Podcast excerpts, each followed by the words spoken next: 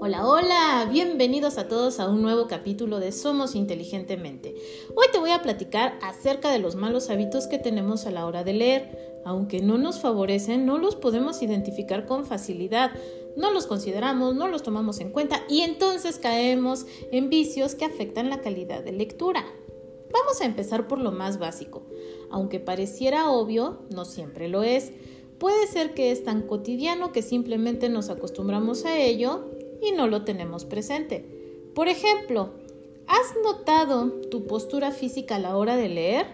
A veces simplemente te sientas enfrente del libro, te acuestas y muchas veces podemos hasta inclinar los libros.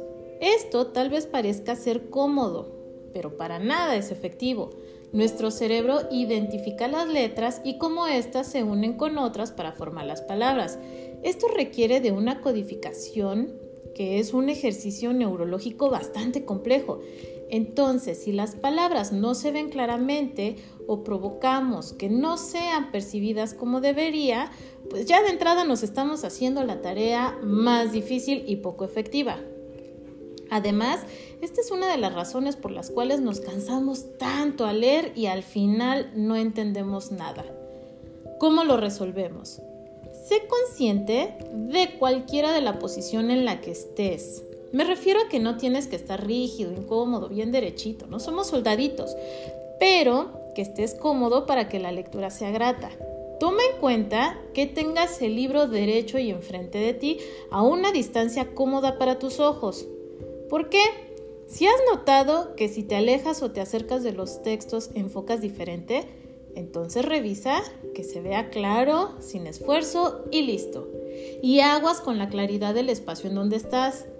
Si es muy oscuro, también imposibilita que reconozcas claramente las palabras. Así que busca que tengas muy buena luz. Otra de las limitaciones más comunes es el movimiento de los ojos, te explico. El movimiento que hacemos con los ojos a la hora de leer no es un movimiento que practiquemos en el día a día, Nunca movemos los ojos en un desplazamiento de izquierda a derecha. Por eso es fácil que se nos pierdan los renglones, que te regreses, que te adelantes o a veces hasta estamos sobre el mismo una y otra y otra y otra vez hasta que caemos en cuenta, ¿cierto? La recomendación, muy sencillo, fíjate que a la hora de leer no estés moviendo la cabeza como diciendo que no. Procura mantener la cabeza fija. Lo que tienes que estar moviendo son los globos oculares tienen que hacer el desplazamiento de izquierda a derecha y mientras menos muevas la cabeza, más estás ejercitando los músculos que necesitas entrenar para que el desplazamiento ocular sea preciso. Con la práctica constante vas a ver que es sencillo. Ahora, tus ojos van a empezar a moverse de manera natural y no te va a costar trabajo. Ya no vas a perder los renglones y tu lectura va a ser más rápida, más precisa y tampoco se te van a cansar los ojos. El mal hábito número 3. Tal vez uno de los hábitos más frecuentes.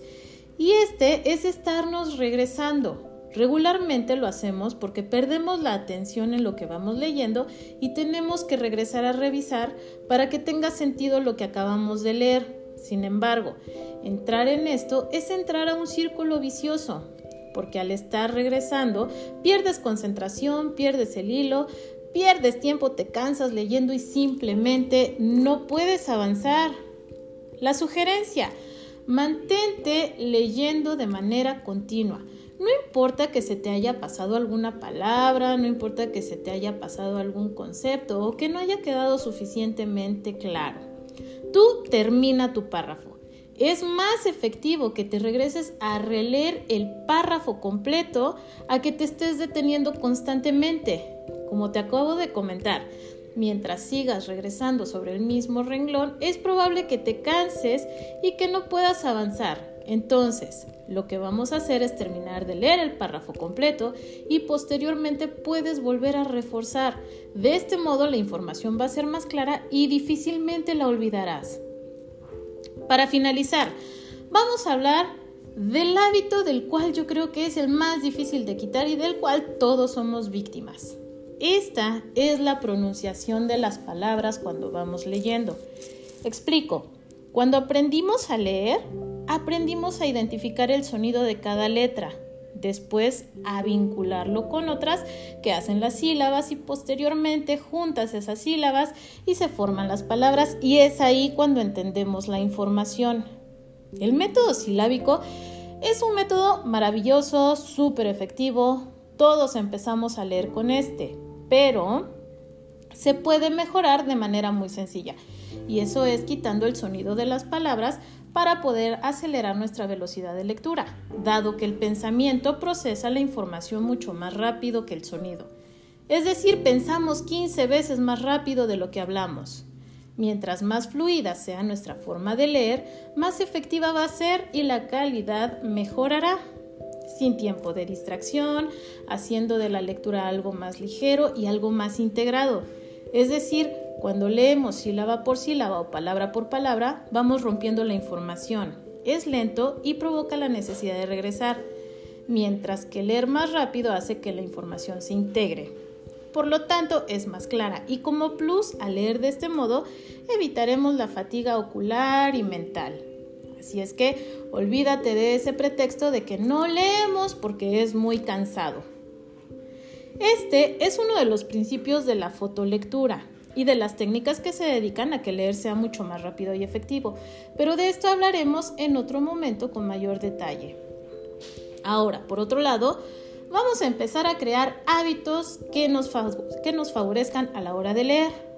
Primero, debemos entender la lectura como una acción que se debe practicar para dominarla. Comentaba en otro capítulo que la lectura es como correr y eso aplica en todos los sentidos. Si jamás corremos y un día tenemos que hacerlo, puff, te cansas, no duras, hasta te tropiezas y ni mencionar que al otro día te duele todo. Pero pensemos ahora en una actividad que haces cada día, usar tu celular, manejar tu coche, comer. Todas estas actividades tienen algo en común, que las haces tan frecuentemente que no tienes que esforzarte para que te salgan bien aunque en algún momento cuando empezabas a aprenderlo sí llegó a costar trabajo. Así pasa con todo lo que aprendemos. Al principio resulta ser un reto, pero eventualmente se vuelve algo natural. Para iniciar un hábito, lo único que tienes que hacer es empezar. No importa que sea un ratito súper breve, tampoco que tengas que iniciar con un tipo de lectura específico. Solo hay que hacerlo. Mi recomendación, Ponte el cronómetro en 5 minutos. Aléjate de distracciones, silencia tu teléfono y disponte en una posición cómoda, en un lugar que te agrade. Elige una lectura que te llame mucho la atención y regálate ese ratito. Mañana a la misma hora y bajo el mismo patrón lo vuelves a hacer y así cada día de la semana y mientras más constante seas, el hábito se formará más rápidamente.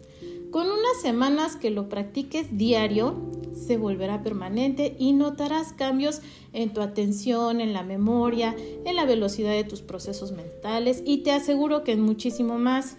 Cuando tengas que leer un texto más difícil o menos interesante, lo lograrás sin mayor esfuerzo.